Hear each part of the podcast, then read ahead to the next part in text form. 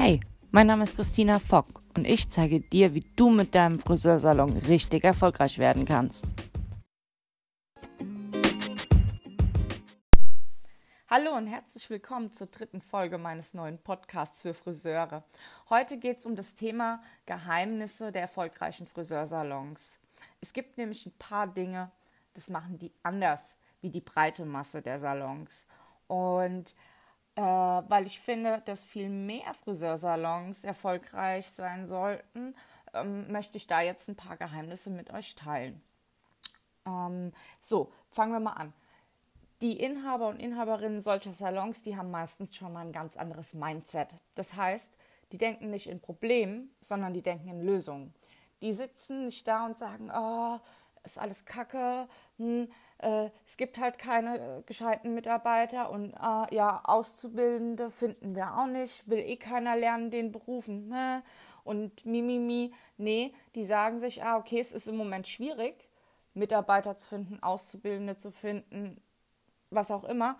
Dann überlegen die sich, wie kann ich das aber schaffen, dass ich eben passende Mitarbeiter finde für mein Team, dass ich Nachwuchs gewinne, dass ich den jungen Leuten zeige, hey, der Beruf ist geil und hier dies, das, jenes könnt ihr damit machen.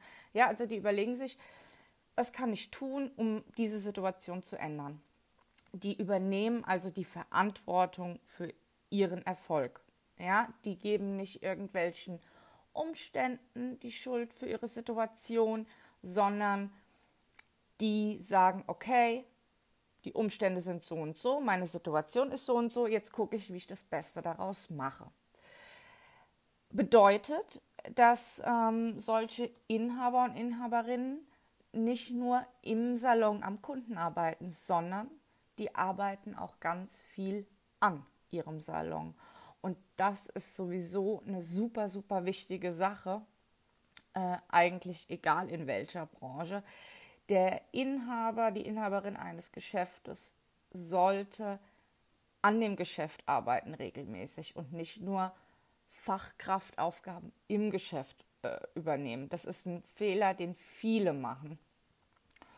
Und ähm, am Salon zu arbeiten bedeutet jetzt nicht nur die Buchhaltung zu erledigen und den äh, aufkommenden Papierkram zu bewältigen, sondern das bedeutet, ein Konzept für den Salon zu entwickeln und eine Strategie für den Salon zu entwickeln, ja. Ähm, weil wenn man jetzt anfängt oder es so handhabt, dass man quasi alles für jeden macht, dann hat man leider keine Chancen, wirklich erfolgreich zu werden. Man kann überleben, mit Sicherheit, aber man wird nicht wirklich erfolgreich. Deshalb fangen solche Inhaber und Inhaberinnen an zu schauen, hey, was sind meine Lieblingskunden? Welche Art von Kunden will ich in erster Linie in meinem Salon haben? Das ist die Zielgruppe und auf die legen die den Fokus. Ja, das heißt, die wollen nicht für jeden was machen, ja, von 0 bis 99. Das ist absolut keine Zielgruppe, ja, sondern die definieren ganz exakt, welche Kunden in den Laden kommen sollen. Das kann man anhand von verschiedenen Dingen machen. Zu dem Thema würde ich aber dann gerne eine separate Folge machen, weil das würde jetzt einfach den Rahmen sprengen. Ich möchte hier niemanden eine Stunde oder äh, ähnliches vollquatschen. So, also das ganz wichtig, eine Zielgruppe definieren, Lieblingskunden für den Salon finden.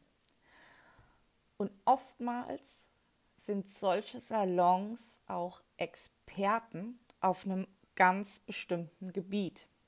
Ja, das heißt, auch da legen die wieder einen Fokus auf ganz bestimmte Dienstleistungen oder auf eine ganz bestimmte Art und Weise, wie sie Dienstleistungen ausführen.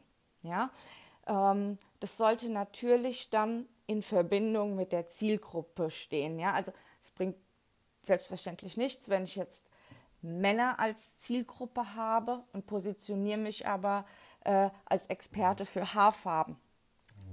Das kann funktionieren, aber das wäre dann doch eine ganz, ganz, ganz kleine Nische. Ähm, ja, aber mal als Beispiel ähm, die Naturfriseure. Ja, die sind da zum Beispiel ganz klar in der Nische, in der Positionierung. Die haben ganz klar ihre Zielgruppe und die haben eine ganz bestimmte Art und Weise, auf die sie arbeiten. Also ähm, da liegt der Fokus auf einer gewissen Art von Dienstleistung und auf einer gewissen Kundengruppe. Ja, ähm, und wenn man seinen Salon so konzipiert, dann hebt man sich ab von der Konkurrenz. Man fällt auf, man ist besonders. Man geht nicht mehr unter in der breiten Masse der Kollegen. So, dann machen die natürlich auch für ihren Expertenstatus, für ihr Expertenwissen entsprechende Werbung. Und die Werbung machen sie auch auf den Kanälen, die zur Zielgruppe passen. Das heißt, Beispiel. Wer die Generation 50 plus als Zielgruppe hat, Frauen 50 plus, die auf klassisches Haarstyling stehen. So, die werden sich nicht unbedingt auf Instagram bewegen.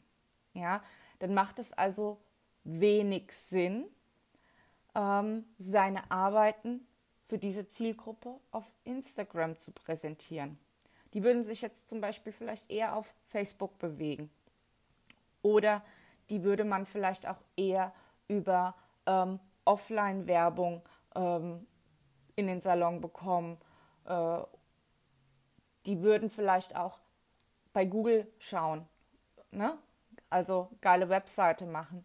Und dann, wenn man jetzt zum Beispiel sagt, äh, okay, für diese Zielgruppe sind wir die Experten im Bereich Haarschnitt. Klassische, typgerechte Haarschnitte, die jünger machen, beispielsweise.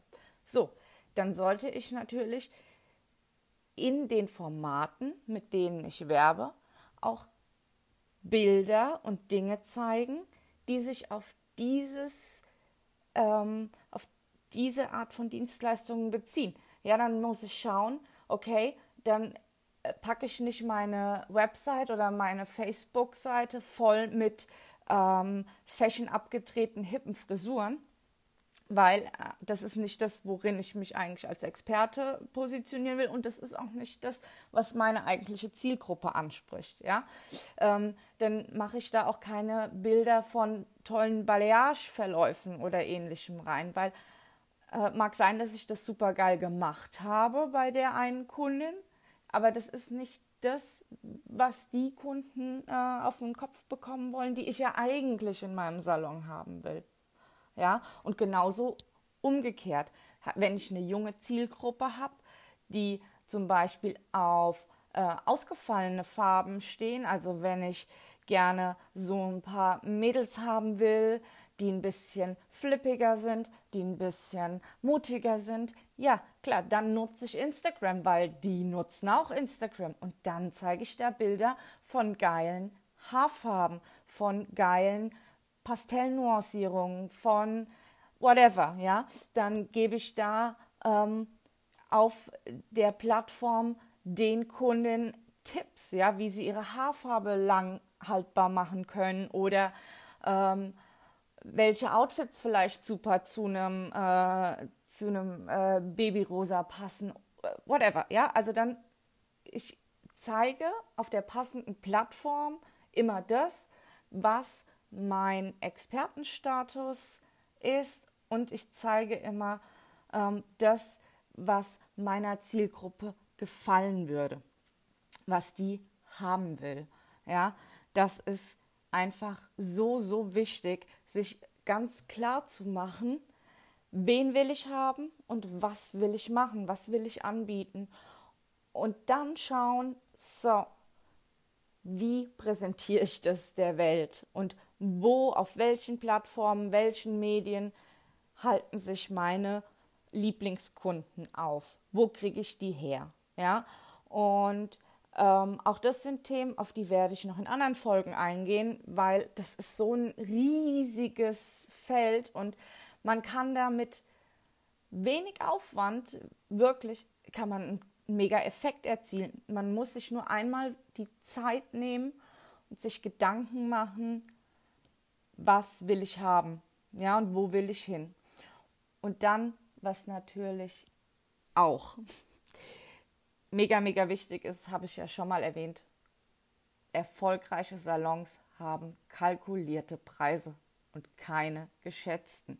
Ja, natürlich muss ich die Preise auch ein bisschen der Zielgruppe anpassen, die ich haben will. Ja, ähm, wenn ich die ganz jungen Mädels ähm, fokussiere, na, die haben vielleicht noch nicht das dicke Geld, aber trotzdem muss mein Preis kalkuliert sein. Und wenn ich möchte, dass der Preis ein bisschen niedriger sein kann und ich aber trotzdem noch ordentlich dabei verdienen will, dann muss ich halt mir meine Kostenstruktur anschauen. Ja, dann muss ich schauen, was kann ich vielleicht weglassen, was die jungen Mädels eh nicht unbedingt brauchen. Ja, ähm, wo kann ich mir Kosten einsparen, damit am Ende für mich doch noch das Passende übrig ist. Ja, also auch da wieder ganz, ganz viele Möglichkeiten, ähm, seinen Salon zum Erfolg zu bringen. Und ja, ich finde, hey, einfach mal machen, mal mutig sein und sich trauen, nicht jedem gefallen zu wollen, sondern einfach nur einer ganz bestimmten Zielgruppe gefallen zu wollen. Das ist eigentlich der Weg oder einer der Wege, ähm, wie man seinen Salon dahin bringen kann, wo er eigentlich hingehört. Und das ist aufs nächste Level, absolut. Und ja, ich freue mich, euch noch ganz viel über diese verschiedenen ähm, Bereiche erzählen zu dürfen in den nächsten Folgen. Könnt ihr gespannt sein. Wenn ihr bestimmte Themen habt, die ihr äh, gerne mal von mir irgendwie bequatscht haben wollt, könnt ihr mir gerne auch äh, einfach schreiben, entweder äh, über Instagram, über Facebook oder auch ähm, über meine Website. Also lasst auch gerne einen Kommentar da. Ich freue mich ähm, auf Feedback ganz, ganz arg, weil ähm, mir ist ja wichtig, dass ich euch Sachen äh, erzähle, die euch interessieren und die euch wirklich voranbringen. Ja, deshalb raus damit, fragt mich, kritisiert mich, pusht mich, erzählt's weiter, empfehlt's weiter und wenn es euch wirklich gut gefallen hat, dann wäre es cool, wenn ihr mir eine 5-Sterne-Bewertung gebt. Und ja, ich hoffe, äh, dass wir uns schon ganz bald wieder hören. Ich bin dran, ja. Ähm, ich will euch so schnell wie möglich so viel Input wie möglich geben, weil ich finde, also spätestens 2020 äh, sollten wir es dann alle mal langsam rocken, oder? Bis dahin, lasst es euch gut gehen. Ciao.